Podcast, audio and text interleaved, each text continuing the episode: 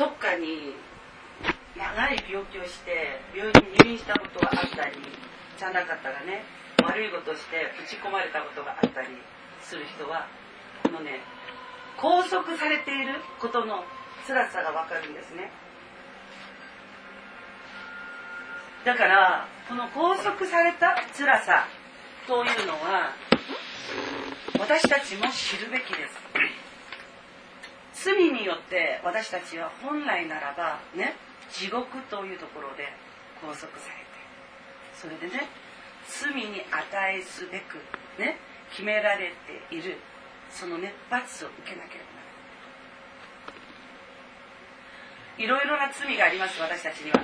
ね人のものをくすねたり嘘ついたりね人を打ち負かしたり不眠じたり無視したり憎んだりねこんにちはっていうのはクソねこういうね汚いことしたりもう数えきれないことの罪私たちをね犯しまだ相手も私たちに犯してそれで生きているんですけれどお互いに人間同士ね本当罪も犯しつつなんですけれど和解もしつつなんですよ。なぜか分かりますか？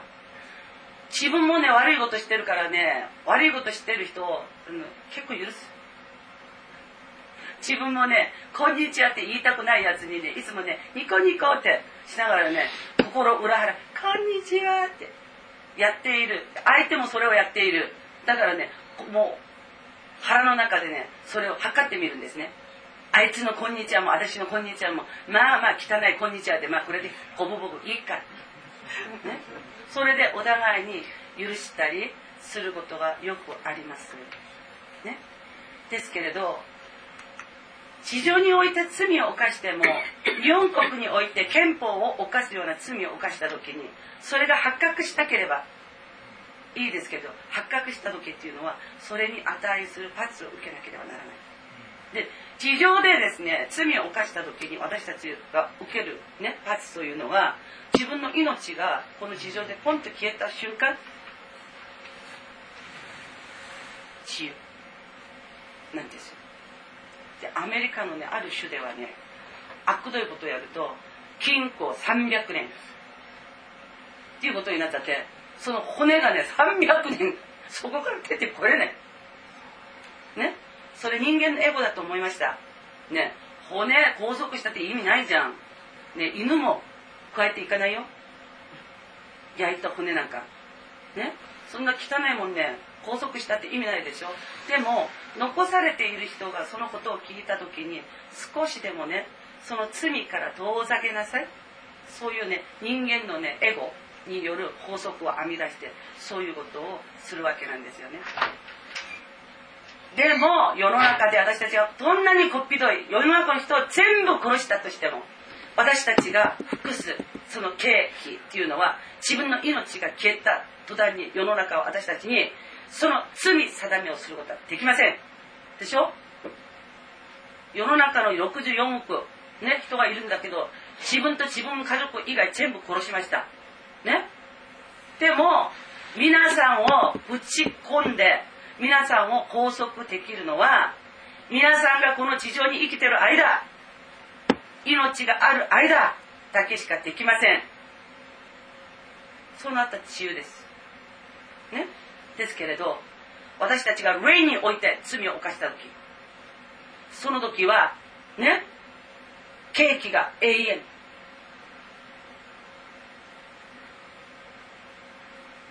ここをね心得ましょうよ。霊において罪を犯した時は刑期は永遠なんです。それも世の中の刑務所は工事きっかりになったらね刑務所においての活動停止。それで休みがあるけどあの世に行って私たちがケーキを服す時は休みなし。1秒もなし。恐ろしいでしょ。ね。病院に入院してみれば入院して拘束されているっていうことは自分が病気にかかっているからです。ね。病気を治すために病院にいるのにも嫌になっちゃって早く出たい。ね？出たっても仕方ない。医者にね？こびりながら先生いつだったら退院できる？ね？そういうことを言います。でしょ？でも病気によって自分の病気を治すために入院しているいるのにもその拘束されていることに対して私たちはすごく毛嫌いするんですよ。その理由は自由がないから。ね？病気によって治すために入ったって。病気という牢の中に入っていることが嫌で嫌で仕方ない。だから治しに行ったんだけどその嫌らしさその気持ちが先立っているからもう早く出てほしい出てほしい。っていうことをやるんですね。向こうにいた時は夕方。夕焼けこう焼けないんだよ。どうすんの？でこれね皆さんに言わなくてもいいことかもしれないよ。皆さんももう救われているから。でも私があえてなんでこれを言うか皆さんは救われてますよ。でも皆さんのね親兄弟親戚はどうなの？救われてないでしょ。ね？今すごく仲良しだからちょっとしたものを作るとすぐ分けてあげたいっていうことですごくねものを分け与えたりもらったりして仲良く生きてます。でその仲良しがですよ皆さんは上行くのに下行くんだよ。ね？夕焼け小焼けの休みもないところに行くんだよ。永遠に苦しみをね休めないところに行くんだよ。だから皆さん自身が救われているからとね思ってのほんと生きるのはこれ罪だよ。はっきり言って。だから皆さんは必ず自分が持っている天国自分が持っている命ね自分がいただいた許しね自分がねいただいた祝福ね自分が癒された癒しそれを持ってイエス様の証人になってください。ね？伝道今までしようと思ったでしょう。でもなかなかその伝道口が開かないからできませんでした。これが私たちの今までの言い訳です。ですけれど本当のことを例えばの話だよ。今インフルエンザがすごく流行ってる。ね？それでそこそこそこにはインフルエンザの患者だけが集まっている。ね？そしたら自分の親そこに用事があるからっつって生かす生かしますダメだよそこインフルエンザすごい流行ってるからねインフルエンザのためには皆さんそこ行くのを足止めするでしょうなんで地獄に行くことを足止めしないの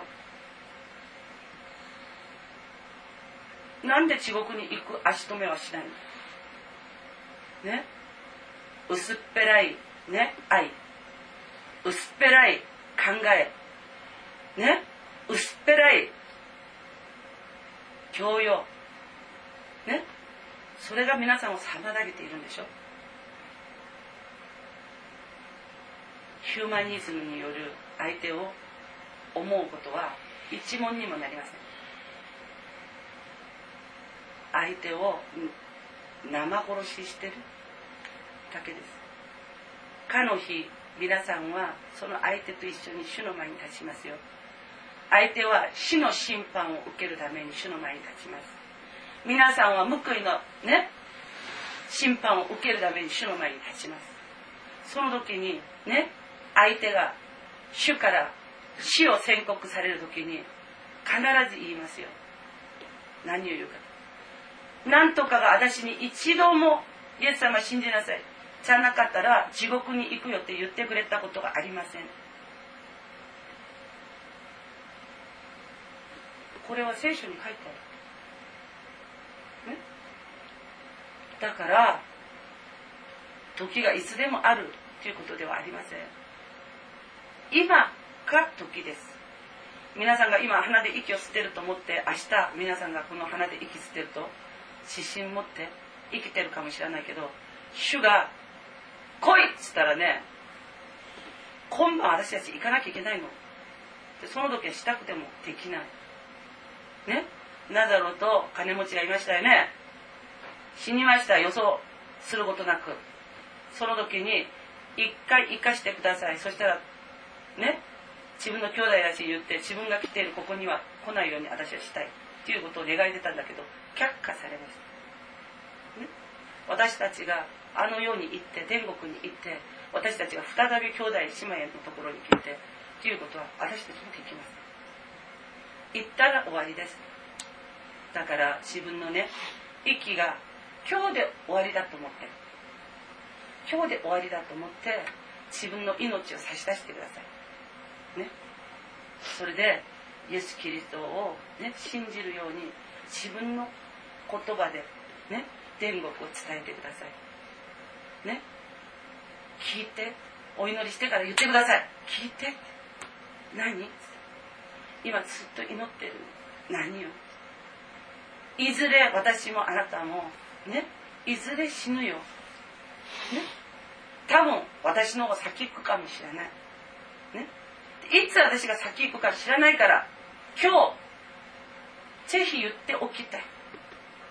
私っていうものがあなたの目の前から突然いなくなっても私という物体はね忘れかけてもよろしい。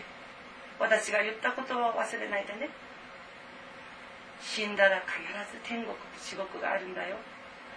一旦生まれた命は必ず死ぬんだよ。あなたも私も。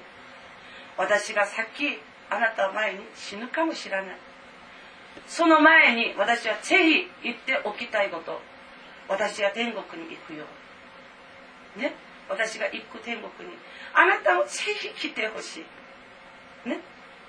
今日私の命が取られて天国に行っても私はイエス様のそばで祈るよ。必ず天国に続けと来られるよだから私のことを忘れても私が言った言葉を忘れないでね。必ずイエス様を信じて天国に来てね。自分の命をまず先に向こうに行くものとしてね？向こうに行くじゃない？皆さん。決定されてんだから。嘘じゃないでしょ？ね？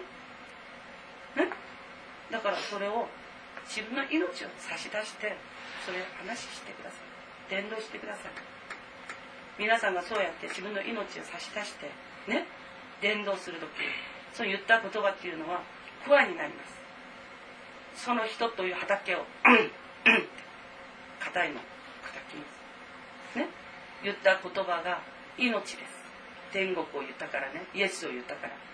そしたら命の種はポンとクワによって柔らかくなったその人という畑に入ってね。それでまかれました種を。ね、種がまかれた後は種の中の命の仕組みというのは種とイエス様しか知らない。イエス様しか知らない。種様イエス様しか知らない。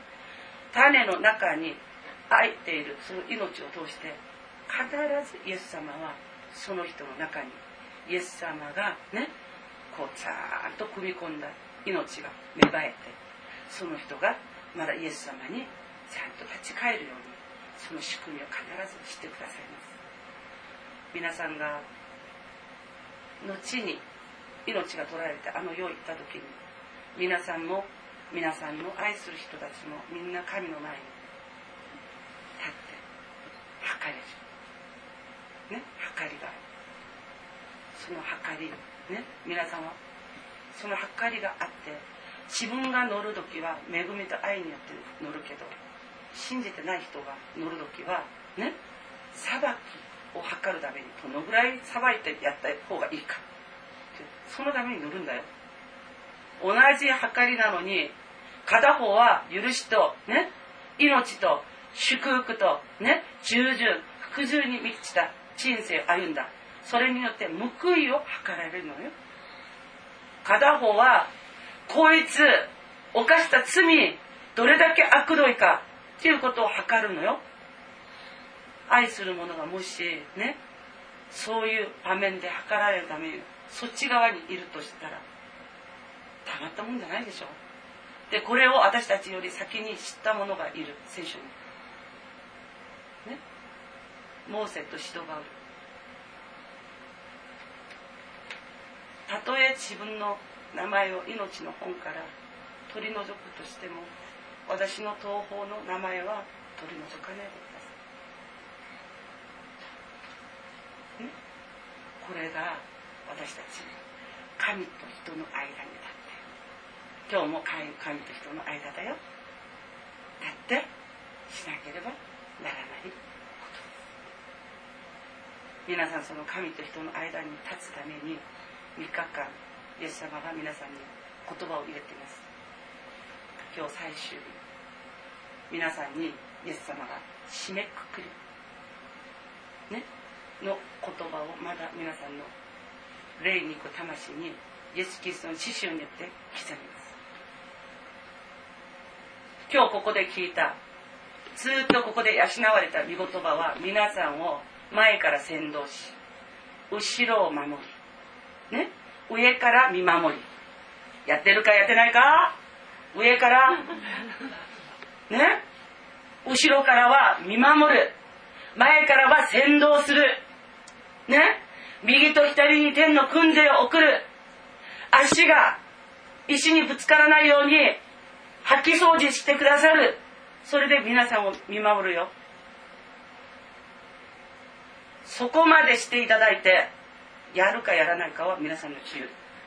この尊い自由を与えてくださったのがね尊い私たちの神様だよ。まず心心を主に向けたいと思います。賛美というね私たちの中にたった一つのオリジナル主に捧げられるオリジナル感情ね思い感情を込めて賛美をしましょう。ね。栄光栄光。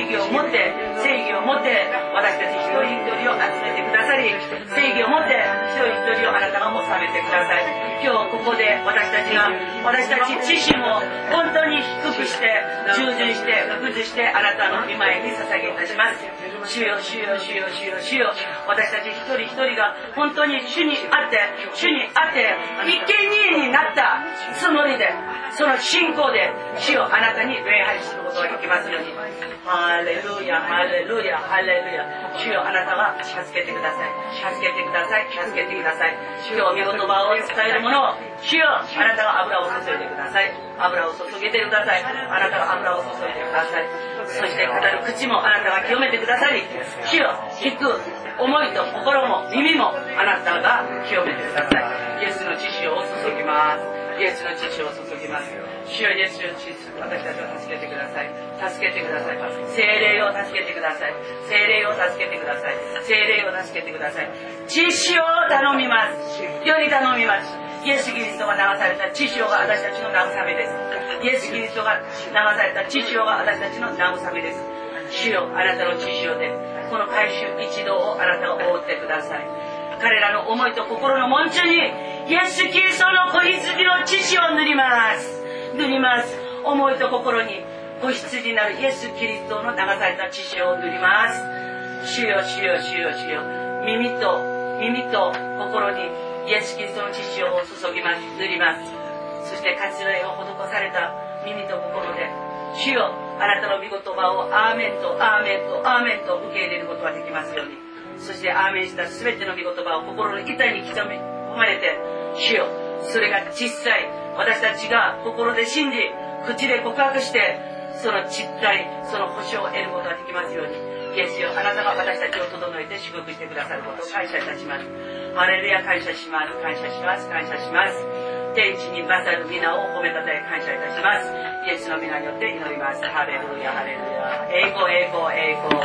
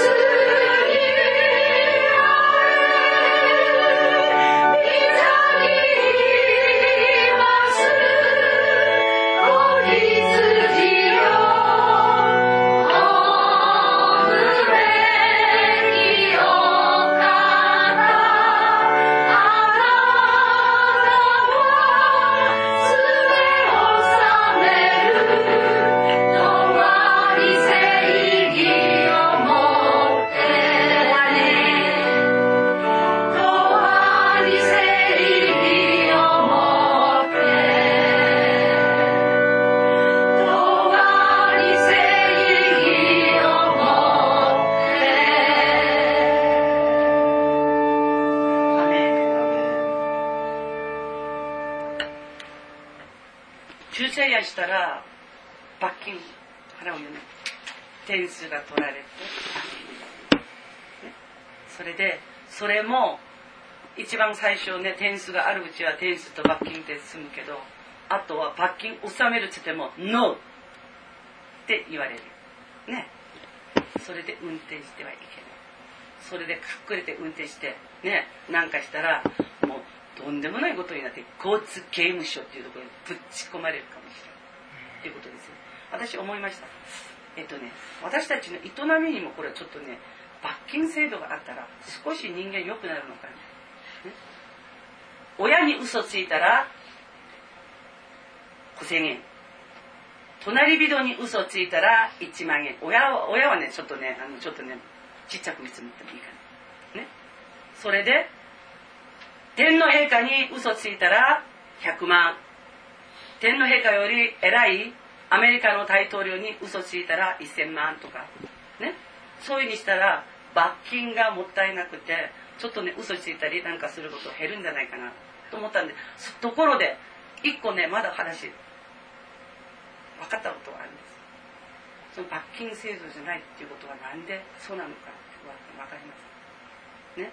許すっていうことにはねお金で換算できないねそのねものがあるんです。例えばの話ですよ。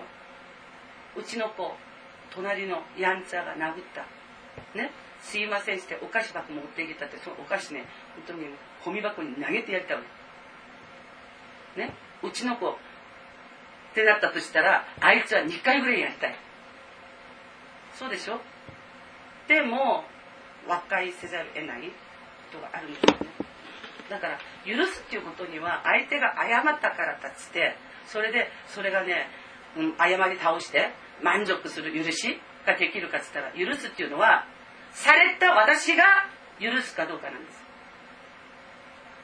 だからごめんなさいっていう言ってる方より許してあげるよって言ってる方の方が力がすごくいい許してあげる方の方が力がいい。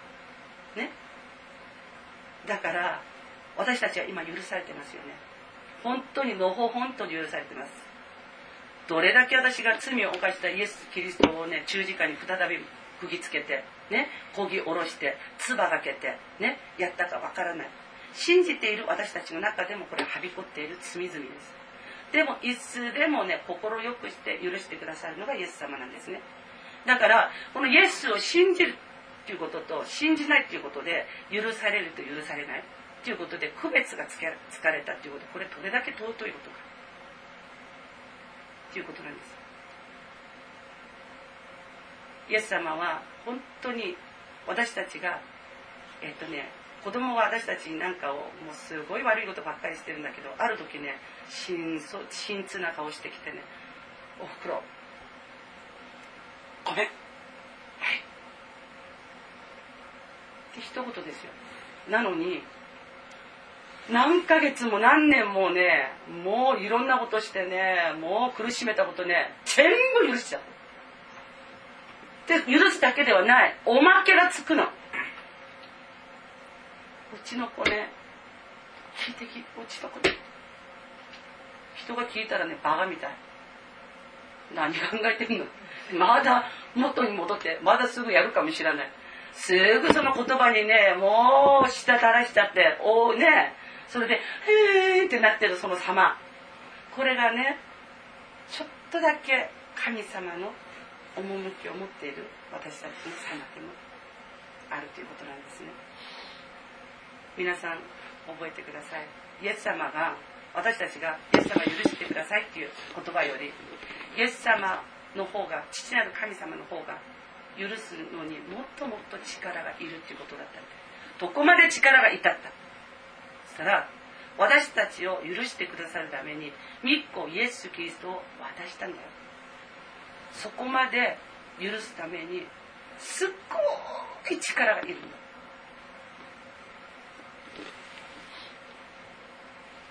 だから同じ罪繰り返し繰り返しね犯すことはやめましょう。許してくださるためにものすごくもがいている神様の心をちょっと顧みてください。そして同じ罪を繰り返し繰り返し犯すことはもう心で決心してやめましょう。今日最後の日皆さんと多分ねもう登壇場において主が与えてくださる。御言葉で皆さんと向き合うようになります。そしてここで私も皆さんも霊において養いを受けます。受けた養いを軽んじないで本当に特別な自分に与えてくださった見事はね命だと皆さん心得てそれでこれを生かしていただきたい。じゃあ使徒信条を持って主の前で礼拝に入りたいと思います。使徒信条我は天地の作り主全能の父なる神を信ず。我はその一人を我らの主イエス・キリストを信ず。主は精霊によりて宿り乙女マリアより生まれポンデオ・ピラトのもとに苦しみを受け十字架につけられ死にて葬られ黄泉に下り三日目に死人のうちよりよみがえり天に昇り全能の父なる神の右に座したまえり賢いより来りて生ける者と死にたる者とを裁きたまわ我は精霊を信ず聖なる行動の境界生徒の交わり罪の許し。体のよみがえりとこしえの命を信ず。アーメン。ハレルヤ主は不動の木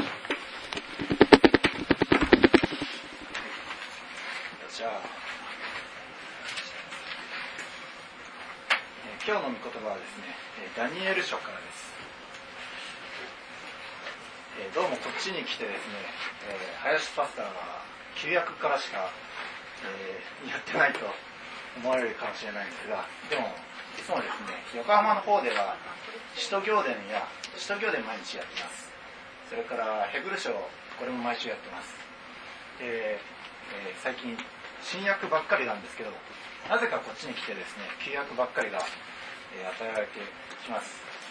えーどうか皆さん、今、この与えられていることが、えー本当に主から与えられていることということで、えー受け止めていただければと思います。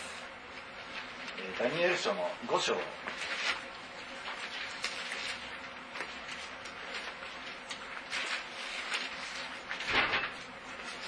ダニエルの5章1節から9節までを読みしたいと思います。ダニエルの5章1節から9節まで。ベルシャツァル王は千人の貴人たちのために大宴会を催し、その千人の前でブドウ酒を飲んでいた。ベルシャツァルはブドウ酒を飲みながら父ネブカデネザルがエルサレムの宮から取ってきた金銀の器を持ってくるように命じた王とその貴人たちおよび王の妻とそのそばめたちがその器で飲むためであった。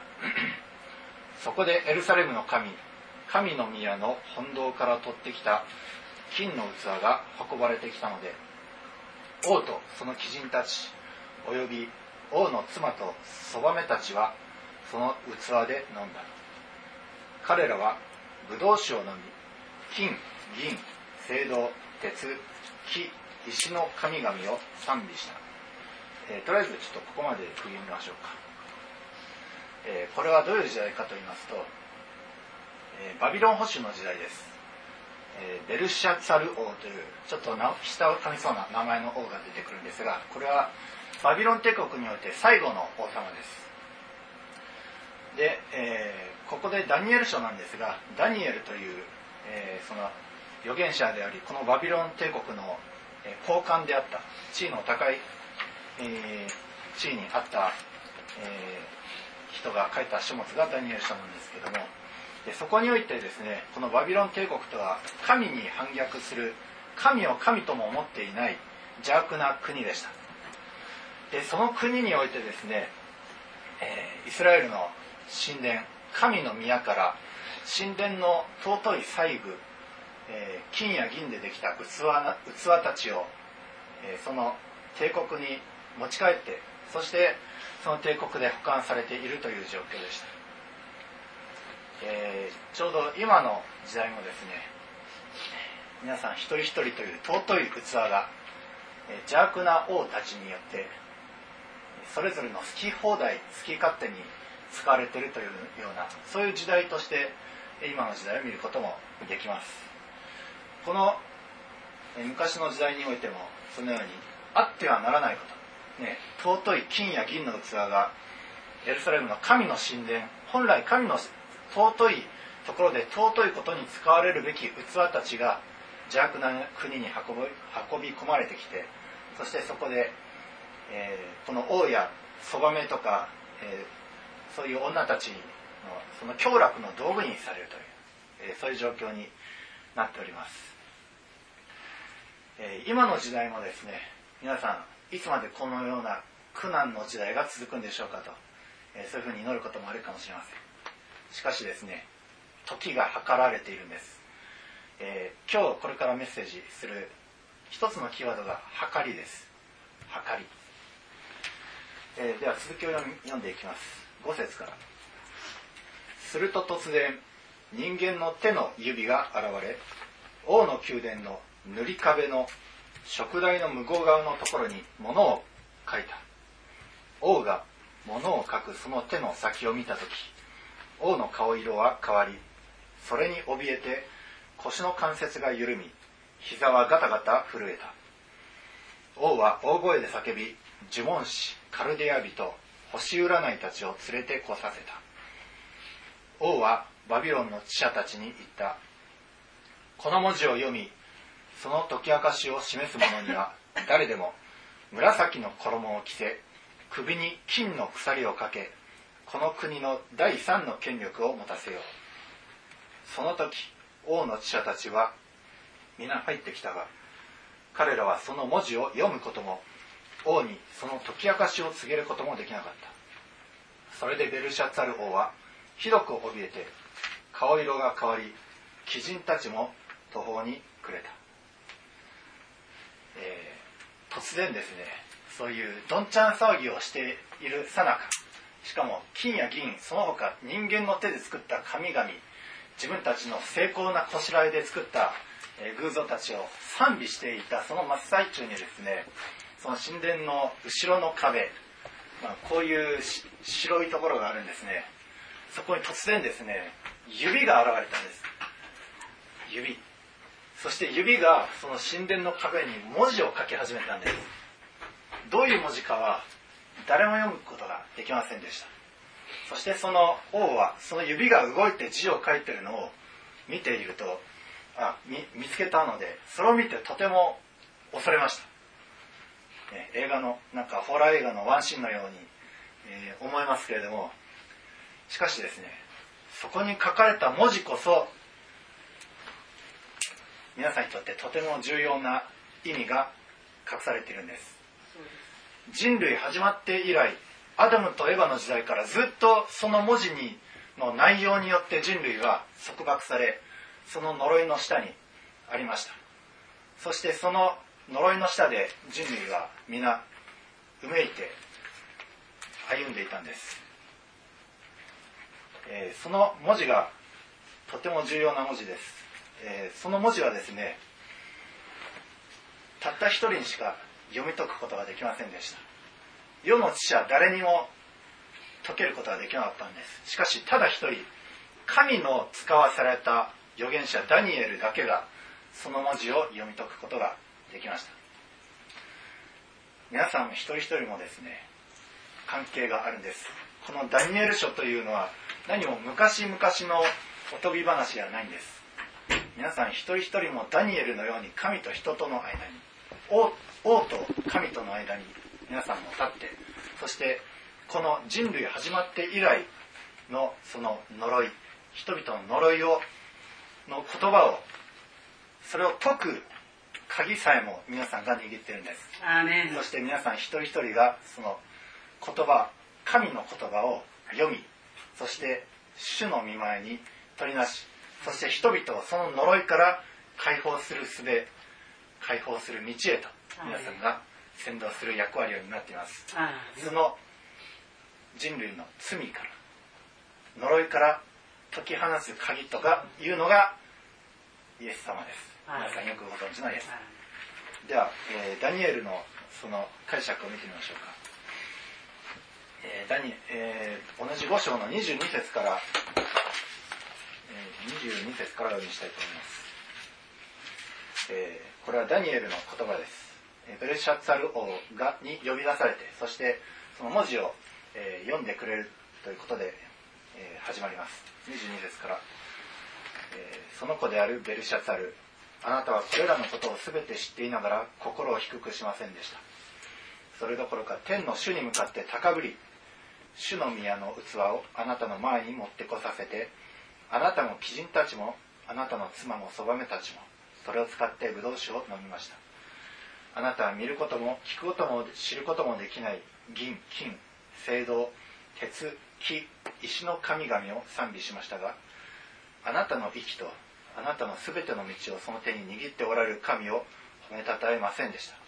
えこのようにですねあらかじめベルシャツァル王にはその前の王王様の母親また父親のありさまを見て天に神がおられて唯一の神がおられてそれが全てを支配しておられ全ての王を立てまた王を引きずり下ろしそのような神の存在を聞いていたはずなんですけどもしかしベルシャツァルは心を低くしませんでした。それに逆らっていたんです。あらかじめベルシャツァル王はその神の道を聞いていたんです。でも逆らった。でそれで指が現れて、えーこのベルシャツァル王にその言葉を示されたわけです。では24節から。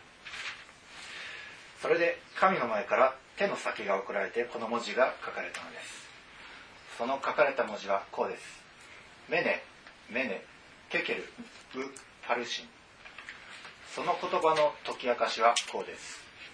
メネとは神があなたの知性を数えられて終わらせられたということです。テケルとはあなたが計りで測られて目方の足りないことが分かったということです。パルシンとはあなたの国が分割されメディアとペルシアトに与えられるということです。そこでベルシャッツァルは命じてダニエルに紫の衣を着せ金の鎖を彼の首にかけさせ彼はこの国の第三の権力者であると布告した。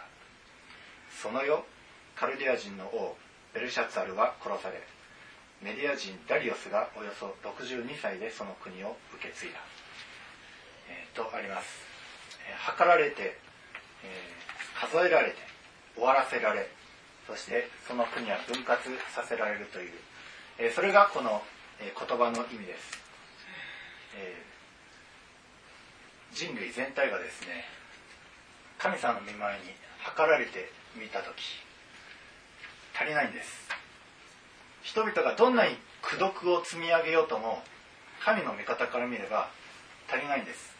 アダムとエヴァ以来これは人類がどのような善行を積み上げようとも罪を私たちは持っております。そして神の要求する立法には人々は誰一人全うすることはできませんでした。立法が示されたんです。旧約聖書。でもそこに定められている全ての定めにそれを従い通すことのできた人は一人もいませんでした、えー、さっきちょっとですねドライブといいますか車を運転したんですけども、えー、新潟の道路はですね非常にですねあの駐車禁止がまずあまりない。横浜はですね駐車禁止ばっかりなんですよ。道路道路道路が。でちょっと車止めるにしても、まあ、一苦労するんです、えー、でもですね新潟の方はもうのびのびと後ろの車を気にせずに運転することができました。交通規則がですねまあそんなに横浜ほどきつくないんですよ。でこの世はですねその交通規則がむちゃくちゃ厳しいその交通最速が事細かく書いてあるのがまあ、聖書であると。でそれで人々はそんな細かい交通なんてやってれるかってで自分勝手な規則を作り出すんです。追い越し禁止のはずのところに追い越していい追い越したやつには10点プラスとかそういう逆らうやつの規則の方を信じ込まされてでそっちの方にやってそして罰の減点点数をどんどん裏で積み重ねているのにそれを知らずにどんどんと人々はそうやって罪を重ねているようなもんなんです。ある時突然ですね取り締まりが来てしまうんですよ。その取り取り締まりがいつ来るか分かりません。ある神学者はそれは絶対来ないとかなんか自分勝手なことをまた付け加えているんですけどもでも来るんです。私たちは計りにかけられた時事細かいその交通催促をきっちり守り行ったかっていうとそうでないことを知るんです。ですから私たちはみんな計りにかけられた時足りないということが分かるんですじゃあどうすればいいんでしょうね。キリスト教って絶望の宗教なんでしょうか。違うんです。交通催促を全て満たしたお方の車に乗ればいいんです。皆さんは自分で運転すれば罰は免れません。誠の運転者なるイエス様のバスにイエス様の運転する箱舟あ箱舟はちょっと道路走らないんですけど救いに乗っかれば皆さんはその罰を免れるんです。帳消しにされてそして神の目に計りにかけられた時これは満たしているっていうその採点をいただくことができるんですそれが福音です。福音というのは人々を縛るものではない。人々を不幸に陥れるものではない。真理はあなた方を束縛するとは書いてない。真理はあなた方を自由にすると書いてあるんです。何か宗教を信じて束縛されるの嫌だなって思ってる人はそれは福音を知らないからです。福音とは皆さんを自由にする。こと細かい罰則によって成り立っていたその諸々の戒めをイエス様は十字架上で罰するために来られました。そして皆さんを陥れていた。人類始まって以来の呪いから解放するためにイエス様ご自身が測られ数えられそして裂かれたんです。イエス様は罪人のうちに数えられました。本当は皆さん一人一人私もそうです罪人のうちに数えられるべき者たちでした。ところがイエス様が身代わりになって罪人のうちに数えられたんです。そして測られました。イエス様は裁判の席にかけられました。くじで引かれました。私たちの代わりに。そして十字架上で肉体を引き裂かれました。本当は私たちが十字架上にかかって裂かれるべき足りないと言われて裂かれるはずの者たちだったんです。ところがイエス様が身代わりになって肉体を裂き心を裂きそしてその裂かれた肉体を通して私たちを私たちと神様天の御国その間の架け橋となって門となられてそして私たちへと道を開いてくださったんです。イエス様こそ誠の命に至る門です。その門は狭く見えるかもしれません。あんまり、えー、それに魅力的に映らないかもしれません。でもそれが唯一の道です。その狭い門をくぐって入ればその道はとても広い楽しい、えー、人生ですね。黒重荷を負って坂道を登るがごとしっていう、まあ、徳川家康は言ってたんですけどキリストにあっては人生重荷を下ろして イエス様と共に楽しく歩む道のごとしですよ。イエス様と共に歩む道は楽しいんです。麗しいんです。皆さんはですねキリストイエスにあってどれほど、えー、豊かなその宝と富を得ているか、えー、どうかもっとよく知ってください。聖書はですね、えー、確かに立法によって事細かい法律決まり事の羅列に見えるんですけどもしかし慰めにも満ちているんですよイエス・キリストにあるものは主イエスにあるものは永遠の命を得てそして決して罪に定められることはない。今皆さん告白した使徒信条の中にも、ね、ありますね、えー、まあ、下の方です。我は精霊を信じ聖なる行動の教会。生徒の交わり。罪の許し。体のよみがえり永遠の命を信ず皆さんこれが備えられてるんです。皆さん永遠の命を得て裁かれることがない。そして命へと移されてるんです。そして折にかなった助けを得るために大胆に恵みの溝に近づくことが許されてるんです。それは何の家でしょうか？皆さん自身の裸のままで言っちゃダメですよ。イエスという贖いの衣を着て神の御前に出ればそうした全ての良きものを得ることができるんです。主はですね富んでおられたお方神の見姿で現れるお方であったのにしかし私たちのところに降りてこられて私たちの貧しさをキリストの富によって買い取ってくださったんです、イエス様は私たちの病を私たちの貧乏を私たちの呪いを買い取ってくださったんです。贖い主です。贖うとは買い戻すという意味。イエス様は買い戻す主です。私たちはイエス様の値段がつけられたんです。そして昨日も言いました。皆様選ばれた種族。王族の祭司。聖なる国民。神の所有とされた民です。そして皆さんはキリストイエスにあってご自身の栄光の富に従って皆さんの必要は全て満たされると。この世においてはそのようにあらゆる霊的祝福あらゆる良きものに満たされるんです。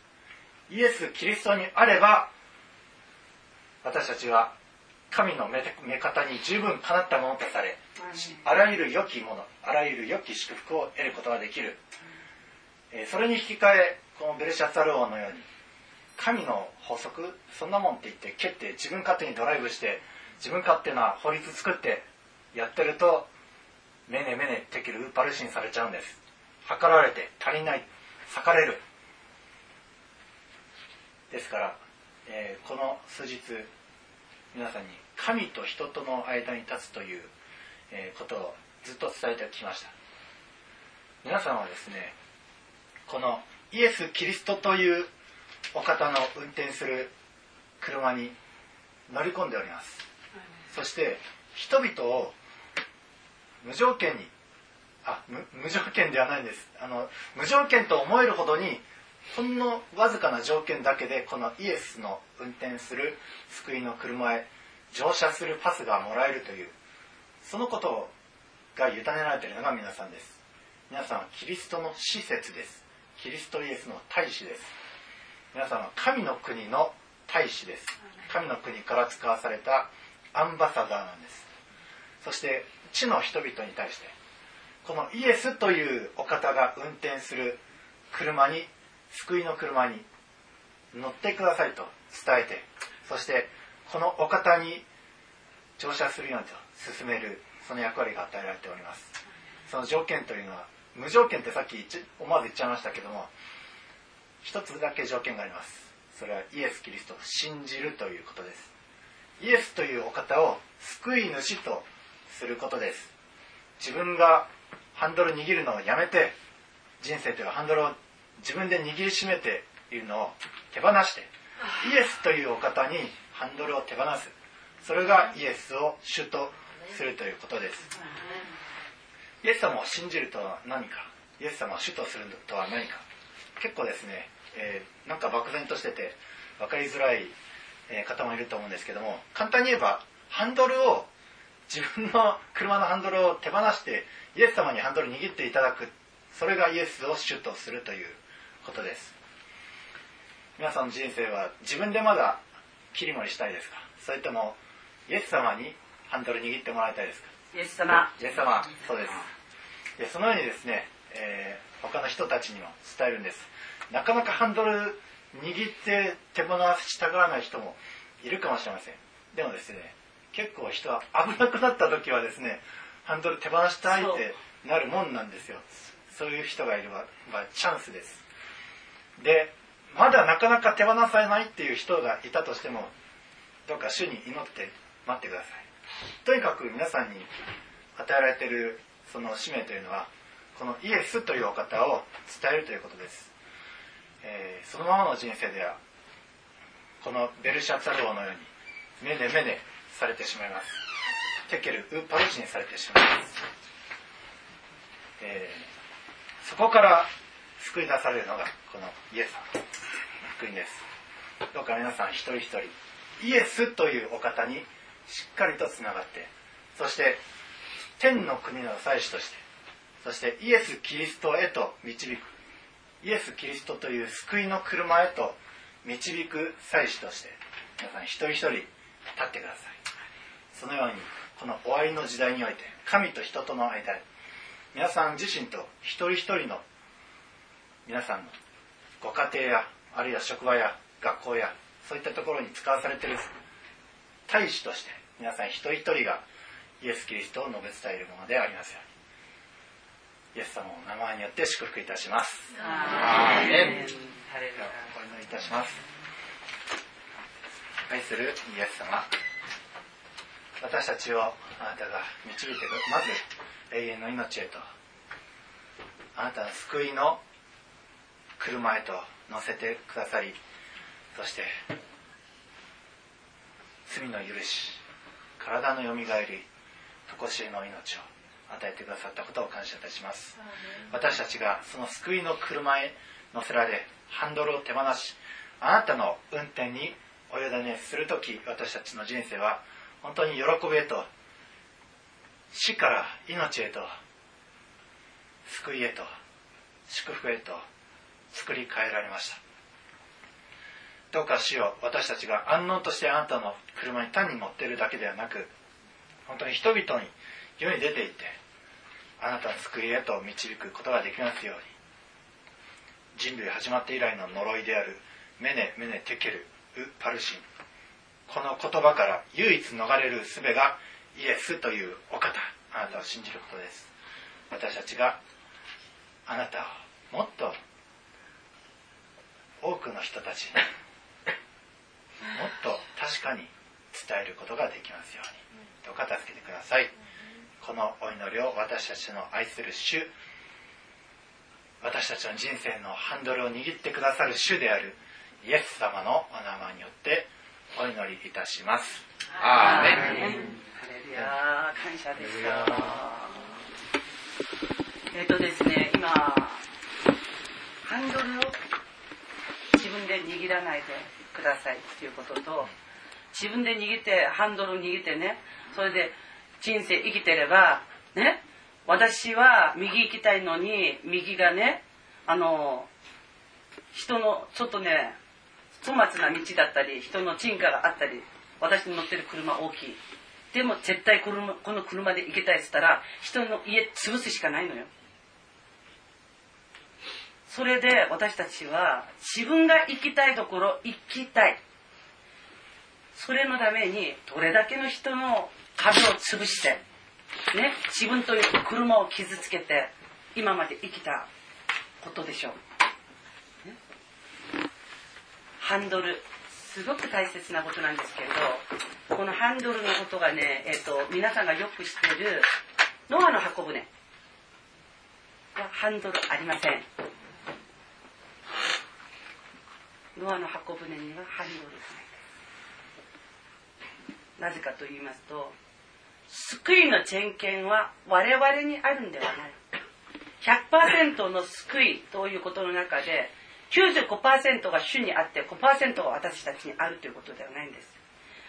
救いということのねこれは主が全部予定して計画しておられるということだから私たちがハンドルを切ってはいけないんです。ね。とするならば私たちは何すればいいの？っていうことでしょ？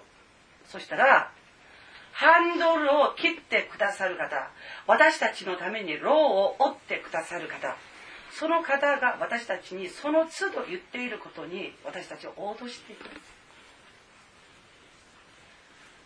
応答するということにはすごく祝福が隠されているんですね。じゃあ今からその祝福を解いてみたいと思います。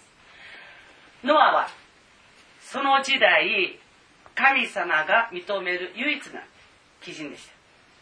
聖書にそう書いてあります。それでノアが応答したことっていうのは基人と言われたそのね根拠になった言葉っていうのは主の言葉を聞いてそのまんまいつもやっていったっていうことなんです、ね、雨降るよ。船作れ。山の上だよ。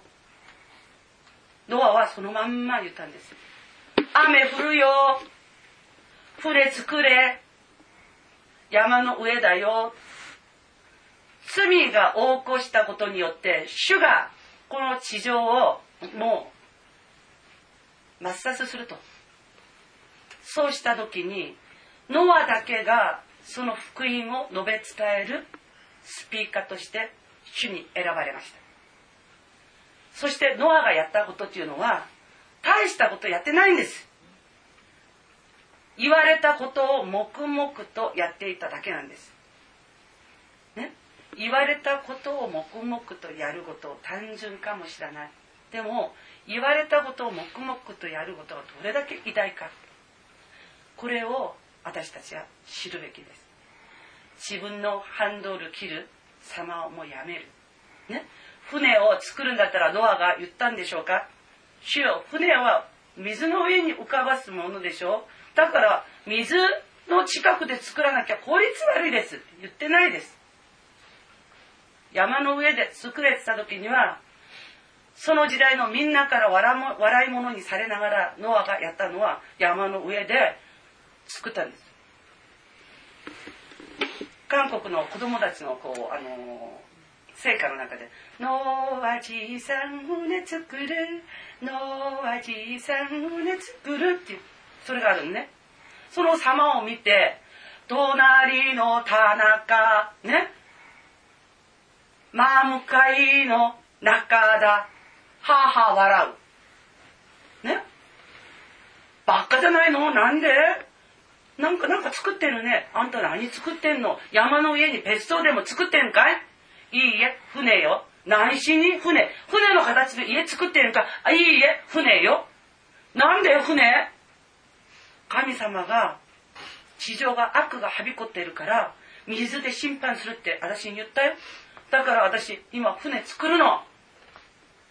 そしたら「あそうか」つって一番最初はちょっと信じたかも。でもよく考えたら船作るんだったら水辺で作らなきゃいけない浮かばさなきゃいけない。なのに山の上で作ってるからその時代の人たちは脳を笑い物にしてあいつ頭狂ってるよ。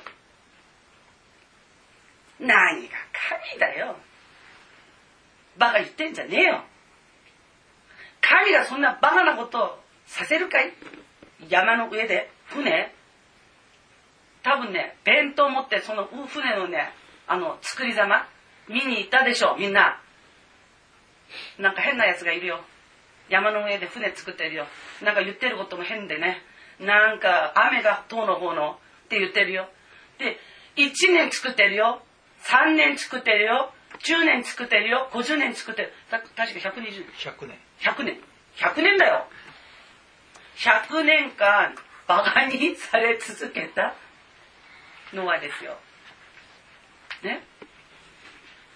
木という木は全部ね切って。ねでも単純に言われた通りやったからノアはねノアに直する家族はその箱舟の中に入って主がそのドアを閉じてくださって全ての命あるものが罪によってね主に計られてね水によって飲,、ま、飲み込まれた時にノアとその家族は救われました。その時にノアは右行きたいです。左行きたいですって。そのね全権を全部主にお任せした。それで水はただ主の御心によって船は水の上に浮いていっただけなんです。ノアが受けた祝福がありますよ。何があったかしたらアダムがこの地上で主からね全ての全権をいただいた時に名前をつけって言ったんですそしたらアダムに名前をつけてもらうために数々のものがこうやってきたそうしたらアダムが見てね前を見て後ろを見てねこうやって見て目を見て全部触ってみてこれはヤギこれは羊これはコケコッコやったんですよ、ね、でもそれがある時取り上げられ人間と仲良しじゃなくなっちゃったんです。エデンの園を追われた時に全ての自然、ね、全ての、ね、もの地上にあるものは人間と敵対しなければならない、ね、あばらとあぜに、ね、足さなければならない。という関係になっちゃってからそれからは動物は人のところにこうやって来ない。そうよ来ない？でやっと骨や人類がすごくいてから家畜無理やり引っ張ってきて、ね、でそういう関係がやっと結ばれるようで猫と犬、ね、リスとかねわずかばかりのものがね？もう嫌々ながら呪われてうーって呪われてるやつに餌もらうね。嫌だ嫌だ嫌だって。やりながらね？捕まってそうされているんですけれどその時からもう人間には逆らう。っていうことだったんです。でもこれがねノアが箱舟に入る前主がそれを回復してくださった。皆さんノアがあっち行ってこっち行って拾ってきたと思う？あれだけの種族を？違うよ。主が選んだものがどこのこのこのこノアのところに来たんだよ。それでノアはこれはいいあれは悪いって言わないで自分に選ばれてきたものを全部入れたんです。どういうことかって言ったら主の箱舟をね信じて後の世代自分が生き残るために、ね、自分というねキリストにある命のアイデンティティを、ね、残すためにもくもくもくもくとね主から命じられたことをね世を逆手にとってやる人にはエデンにおいてアダムにあったねその知恵。従順するものが自分に従順する。祝福が回復されたということこれはね多分ね分かる人あんまりいない。分かる人あんまりいない。ですだから従順は生贄に勝る。ね？従順することには必ず祝福がつきまとう。従順することには回復がね追っかけてくるということなんですね。だから皆さんがね何に従順していくか。キリストが皆さんに与えてくださっているそのね全権。それに皆さん従順してください。神と人の間に立たしてくださっているこの尊さ、ね、これに従順してください。皆さん一人一人が私は神から送られた施設ね大使である。ということを自覚して今日私がこの家で神と人の間に立ってすべきことが何かそれを心得てください。今日私がこの職場において神と人の間に立ってしなければならないことが何か。それを心得てください。神様はイエス様をこの地上に送る時に目的がありました。それは敵対している者との和解です、ね、和解をするために罪を犯した私たちからはいけなかった、ね、罪を犯して自分どころに来れない者ののためにね？どえらい方が降りてきてくださったんです。だから皆さんが神と人の間に立ってすべきことは1個しかないんです。ずっとこの3日間テーマがねひれ伏すっていうことなんですね。神と人の間に立ってね間違いだらけのこの人生たちに対して神が怒って当然なこの人生滅びに値する者のためにね主が望んでいることはこの怒りを沈めさせてくれと。私の怒りを沈めさせてくれと。私を愛してんだとこの父親、ね、だからその見心を本当によくしていたのがモーセと。ね。旧約時代においてはモーセとあるんです、ね、新約においては弟子たちとシトバオルが代表的なこの見心を一番よく知っておられた方は主イエス・キリストです。怒られて死ぬべき、ね、私たちをその呪いが来ないように主の間に立ってね。絶対にこの呪いを呪ったらこっちが呪われるから。呪われる理由がない人は呪われちゃうから。でそれを盾にしてね神に憐れみを求めていて多くのものをね命。えっとね。守り抜いた。んですだから皆さんが絶対にすべきこと。というのは間違いだらけの人生。ね。人々の中に皆さん生きています。皆さんのことをいつも清めて悔い改めていつも清い手を挙げて神と人の間に立って祈る、ね、和解をもたらす。ことに皆さん自分を主に差し出してください。そうすればね。天には栄光。地にはね。そのね。ことをもたらしたおかげで平和がイエス・キリストは平和の君。ね。平和の施設としてこの地上に来てくださいましたでキリストを信じたことによって私たちは神の子となりました。ということは私たちもねキリストのかけらなんですよ。だから私たちも平和の子としてキリストがやったことをしなければならないということなんですね。主は言いました。私がやったことあなた方もできる。私がやったことよりもっと大きなことがあなた方にはできる。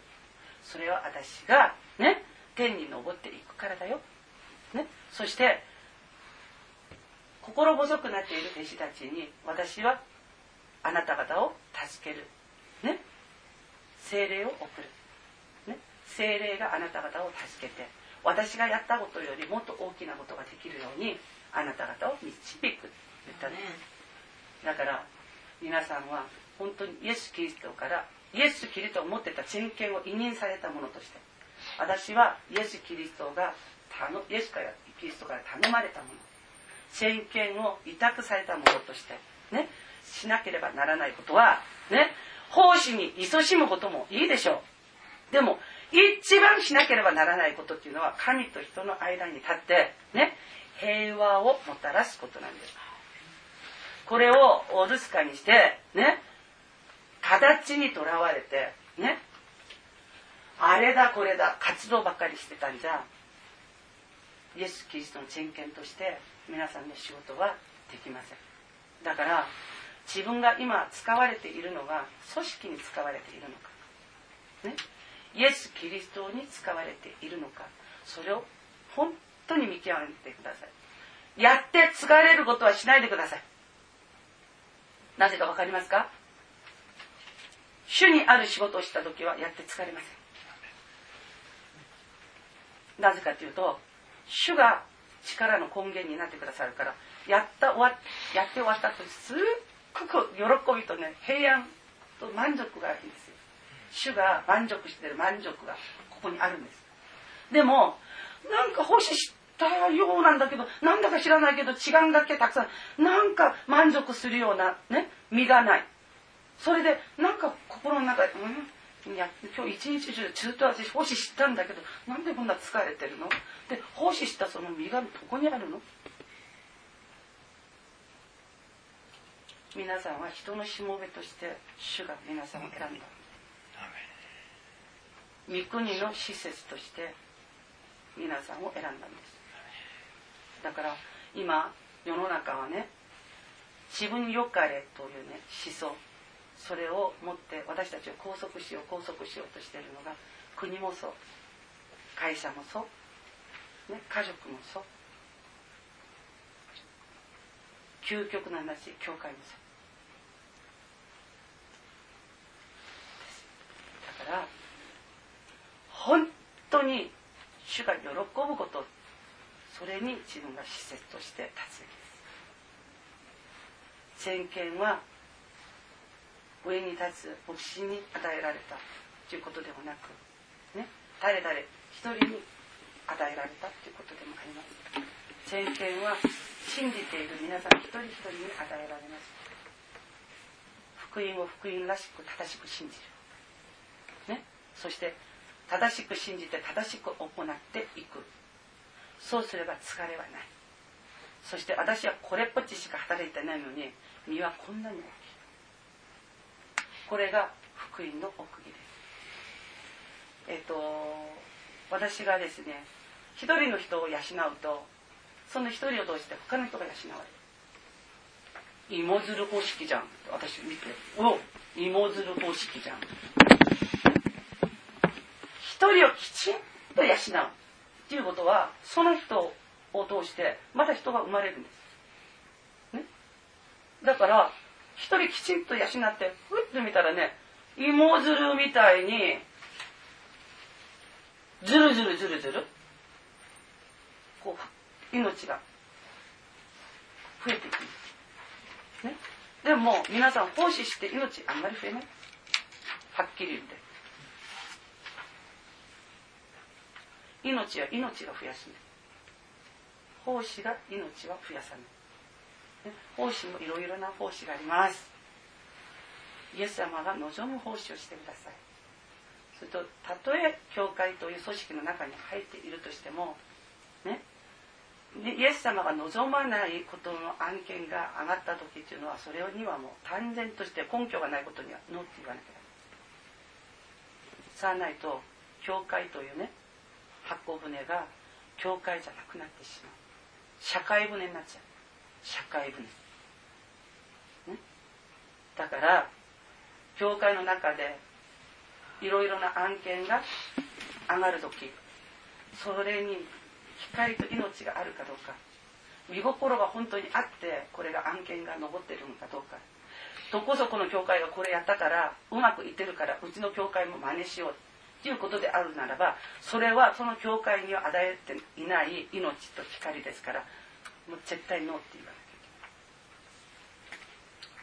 主の働きは主が思った通りの働きをしなければならない。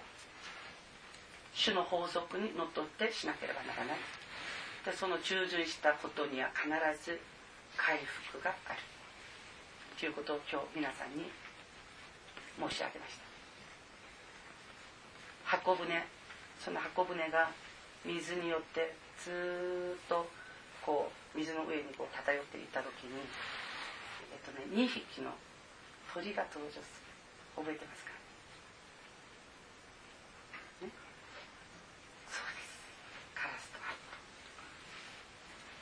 カラスの鳩でちょっとびっくりしたことがあります、ね、一番最初に放たれたのがカラスです。そんでカラスのところを見てると、えっと、韓国の聖書ではカラスのことを見てると往来したっていうことが書いてあるんです、ね、そして鳩のところを見てると鳩はノアのところに「私帰ってきたよ入れて入れて」って言ってノアが手をこうやって足して箱舟の中に入れる。カラスは帰ってきたよ入れて入れてって言わない。だからノアが手を足して箱舟に入ったっていうことがないんです。箱舟に入る時主が入れたでしょ。ね。箱舟から鳥たちを放った時はノアがやったんでしょ。ノアが入れないとその箱舟には入れないんです。っていうことは箱舟の中に入る時は鳥や鳥語でチュンチュンチュンでも何でもいいから昨日ねサンビちゃんがチュンチュンってやったよね。自分が入りたいと意思をしなければならないんだけどハトはしました。だけどカラスはそれしたっていう場面がないっていうことはこのカラスのこいつ何したの？って皆さんちょっと考えてみてください。往来した。水ばっかりですよ。地面ないですよ。ノアの箱舟に入らなかったらカラスは疲れるはずなんですよ。なのにカラスは箱舟の中に入らなかったのにねカラス疲れたっていう場面もない。それでね止まるところないから、えーと、水の中に溺れ死んだっていう場面もないんです。カラス何したと思います？ここね教会からね教会通ってって救いの船そこの中にいてねこれ信者なのかなと思ったんだけどカラスみたいに蹴ったらね帰ってこないでねうろずろうろずろうろずろうろずろしてるカラス信者がいる。カラスみたいに信者がいる。ね外は水だよ。足場ないよ。なのにこのカラスどうやって生きてたの？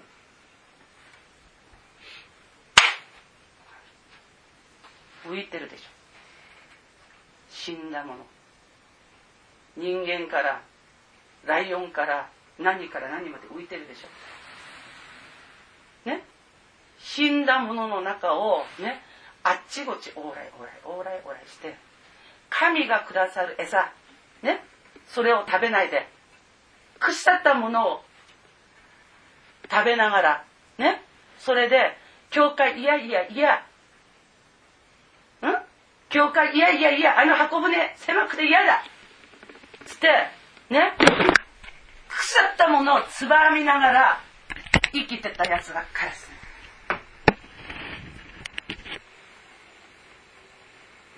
教会という箱舟を、ね、離れて、ね、水が引いたかどうか見ておいで、そしたら、水が引いたかどうか見に行って、弾いてなかったら帰ってきて「弾いてないよ」って。羽を教会の中で休まして。それでまだ教会で養われて。もう一回羽ばたきに行く。っていうことをしなければならないことです。なのに何をしたか。出てから「やだあんな狭いとこ。あの餌も美味しくないし」でやったのが浮いてる死体つまりあこっちの方がもっと腐ってる。ああそこちょっと新鮮かな。それをしながら教会を離れて腐ったものを罪によって呪われて死んだものそれを餌としてね生きる。教会という箱舟を離れた。カラスみたいな信者になってはいけない。鳩は出て行きましたよ。ね？行ってね？自分の羽ばたける。ね？力。その距離だけ行って素直に帰ってきました。ああ疲れた。チュンチュン。ドアが気づいておお帰ってきた。はい。入りました。次まだ行きました。オリーブの枝を加えて帰ってきました。ね。オリーブの枝。オリーブからは油取れますよね。油。精霊の油。王となる王のような祭司になるために使う必要な油、ね、それを持って鳩は帰ってきました。鳩のような生徒になってください。皆さん鳩のような生徒になって教会にね？オリーブの油をもたらすような生徒になってください。皆さんが持ってくる平和。ね。平和のもの。それによって賛美の平和がその教会にあふれ。ね。和解をもたらす祈りがあふれ。ね。皆さんのその姿を見て心が感化されて罪悔い改めて私も働き人になりたいとね。主に頭出して油注ぎください。というね。そういう働きが起きるようなねそれをもたらす鳩のような働きを皆さんしてください。教会からね奉仕に対して委託された時教会から委託されたと思ってはいけない、ね、主が皆さんに委託した正しい委託だとするならば主が知っていることだとするならば人にバカにされてもやってください。ね。人が64億は全部バカにしてもそれが私を全部バカにしてるとしても最後にね笑うのは私であればいい最後に笑うのが私であればいい、ね、そうでしょ？皆さんが今本当にこっぴどい時代を生きています。でこれがわからないでね、今もねもう日常普通に生きている人もいます。でも知った分だけ皆さんにはねこの時代を担わなければならない責任が生じました。知ったら責任がついてくるんです。だから皆さんがこのね3日間皆さんが聞いたこと感じたことそれは皆さんの中に精霊の油によって染み込まれているはずなんです。染み込まれたまんまそのね純粋なね油を持っているものとして賢いね子人の、ね、乙女になって、ね、今新郎が来ようと来ようとして、ね、いる時に、ね、ちゃんと次の油を蓄えたものとして、ね、神と人の間に立ってください。そして皆さんの分を本当に果たしてください。今年秋が来る前に私はぜひ皆さんと一緒にね和解と回復ということをテーマにしてぜひこの新潟においてね普通のおじいさんおばさんがやってることで主がどのように働くのかそれを証ししたいと思います。今回私が帰る前に皆さんと具体的にそのことについてねイエス・キリストの皆を持って話し合ってそれで具体的なことをここでちゃんとやってから私は帰ります。もともと私がこの新潟に使わされたのはそれが理由でした。私新潟の二の字も知らない。行かないって言ってたんですけれど行けって言った時に理由がわからない。ね。その理由がわからなかったんですけれどその理由を後に私は分かりました。こういう理由だよっていうことが、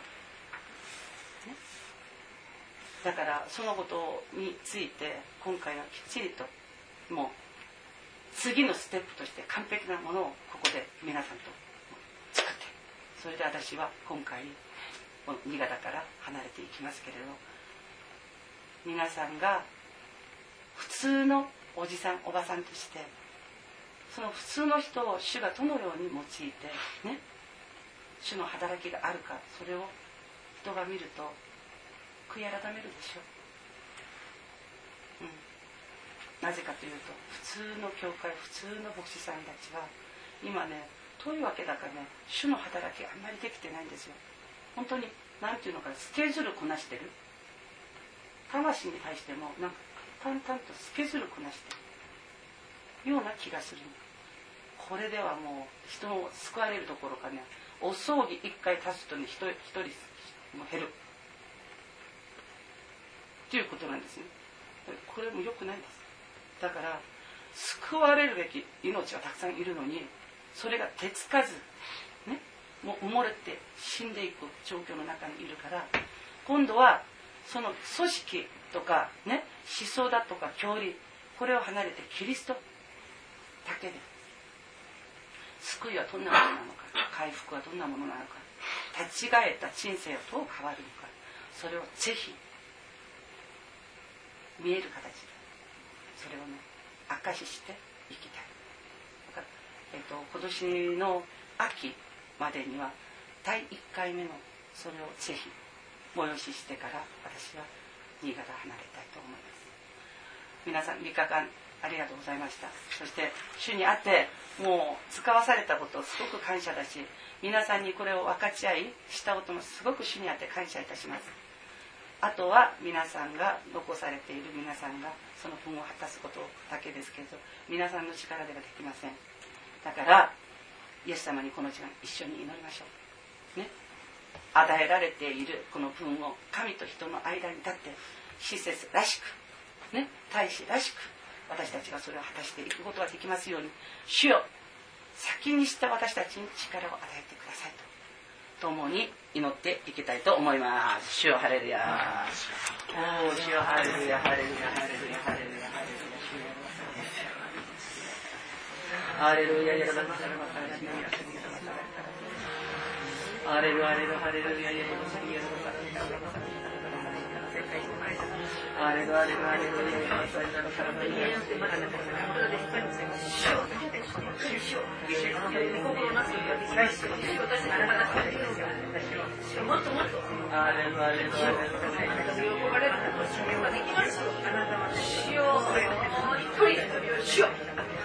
い。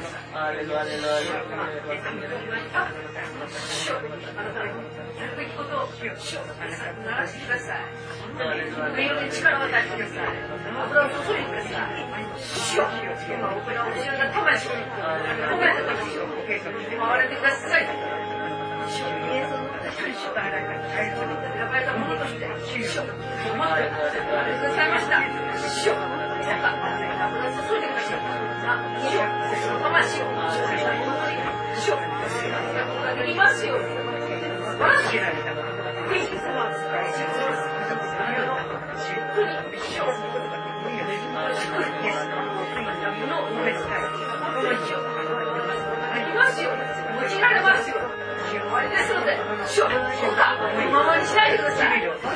かってください。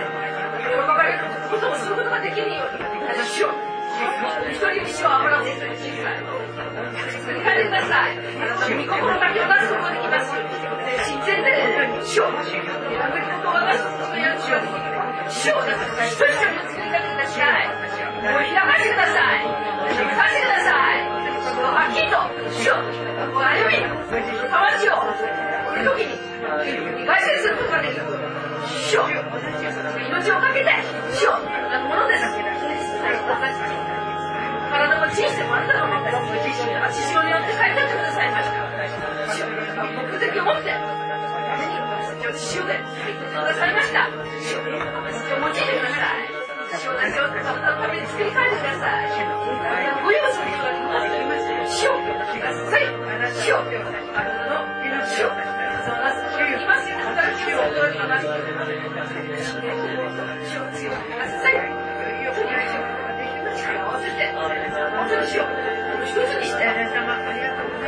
できますよ。お願いします。そんなことが力があります。しよう。力が大なのように、しよう。力をい、ます。しよう。変えください。会話を起こしてください。しよう。聖霊の火を。話をあなた自身が動いてください。なさい。心を強くなさい。紹介します。必要なことを教えてくださって紹介します。証明を開かせてくださって返します。立ちます。あなたのために立ちます。やるべきことをやると、ずっとカルが言いましたけど、そうな話を生まさせてください。今でなければもう、することができません。終わりです。主が主を見事なすことができますように。だから本当に素晴らしい僕の魂を収穫することができますよ主を感謝します。主を感謝します。主を感謝します。主を新潟のこのところから始めさせてください。させてください。一人一人が活性化され新しくされ本当に主を僕の魂がもう引き寄せられて好きになったことができるように主を願わせてくださいもう憐れんでくださいもうさせてください。よ、中にこむらってる人、本当に主よ、これからです。主よ、光の方に、見ることができますよ。主よ、一人一人と、本当に主よ、舐めさせて食べてください。お願いします。感謝します。感謝します。感謝します。感謝します。油を注いでください。数を貸してください。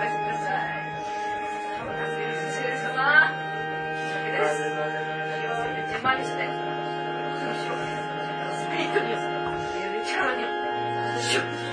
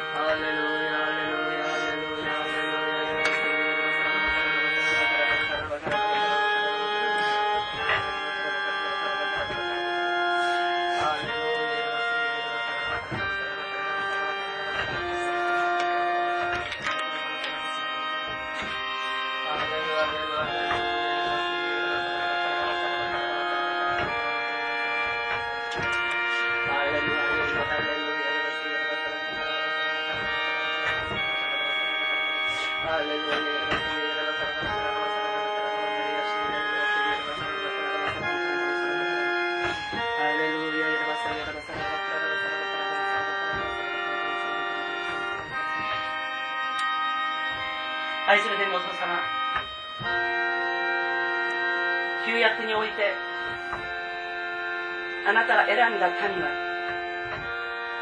あなたの見舞いに来る時に一年ごとに主よ自分を整えて捧げるものを選んで選んで選んで。善もシミもないものを選んで選んで選んで。主よあなたに尊く尊く尊く捧げておりました人が選んだそして尊くしてあなたに捧げ物をしていましたけれどでも主よ捧げられたものは本当にシミも善もなかったんですけれど捧げた人時代は依然とシミがあり点々がついていて依然としてあなたの前で罪人でした。今日私たちはここで主よ。より優れた捧げ物としてあなたに賛美を捧げました。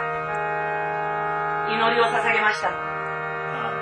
御言葉を通して私たちに刻んでくださったその見心に服す従順と服従をあなたに捧げました。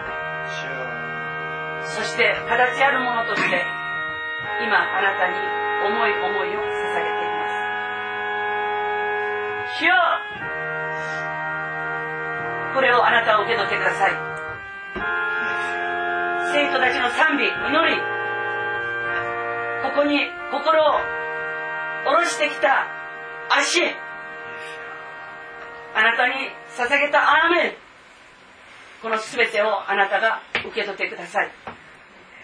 そして彼らの捧げ物がこれからもっともっとより優れた捧げ物を捧げることができますように。上において肉において思いにおいて心において主よ日曜の家庭においてより優れたものを持って彼らを満たしそしてさらなる思い思いの捧げ物を持ってあなたの尊厳を認める一人一人でありますように。イエスよあなたが祝福してください。愛する天皇と様天の扉を開いてくださいまず精霊10万を一人一人に与えてください。両場の剣である御言葉10番を与えてください。いつも目の前にある2つの道。あなたの見心ある道。命ある道をいつも喜んで選ぶことができますように。主よ小さい歩みを置いてあなたを人格的に見めて歩んだことによりこの新潟において彼ら一人一人の歩みが小さなキリスト小さなイエスの歩みでありますように。彼らの家庭をあなたが顧みて祝福してください。親や子をあなたが祝福してください。主よ彼らの友人知人をあなたが祝福してください。そして彼らの職場をあなたが祝福してください。彼らの授業をあなたが祝福してください。何より彼らはこれからノアのようにあなたに従順してこの滅びゆく地上に対して救いの箱舟を建築する者としてあなたに頼まれた全ての御言葉を従順しその御言葉を伝えこの地上からあなたへと多くの命を汲んどって帰ることができますように一人一人を顧みて祝福してください。愛する天皇と様この時間祈ります。彼らを今日あなたが一人一人受け取って油を注いでくださり彼がイエス・キリストの皆によって地上においてあなたが憎むものを彼らが縛る時天においてあなたもそれを縛ってください。あなたが憐れむべき事柄が縛られている時主イエスキリストの皆によってその縛りを解くことができますように。彼らの縛ることは天において縛られ解くことは天において解かれて彼らがイエス・キリストの使者である。あなたの御国のスポークスマンである。あなたの御言葉を伝えるスピッカーであることを世が知りますように。イエスよ。あなたが整えてどうぞ用いてください。彼らが日頃あなたの仕事をします。主よ。あなたが彼らの仕事をしてください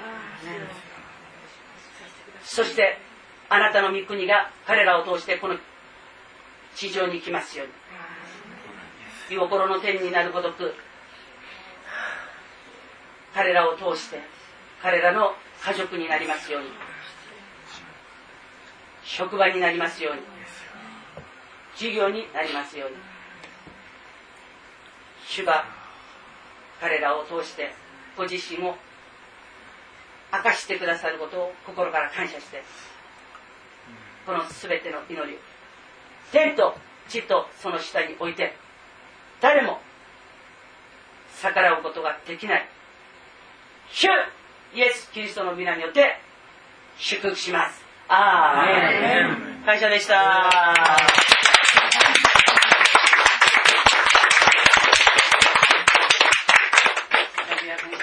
謝ですエチ君。久しぶり。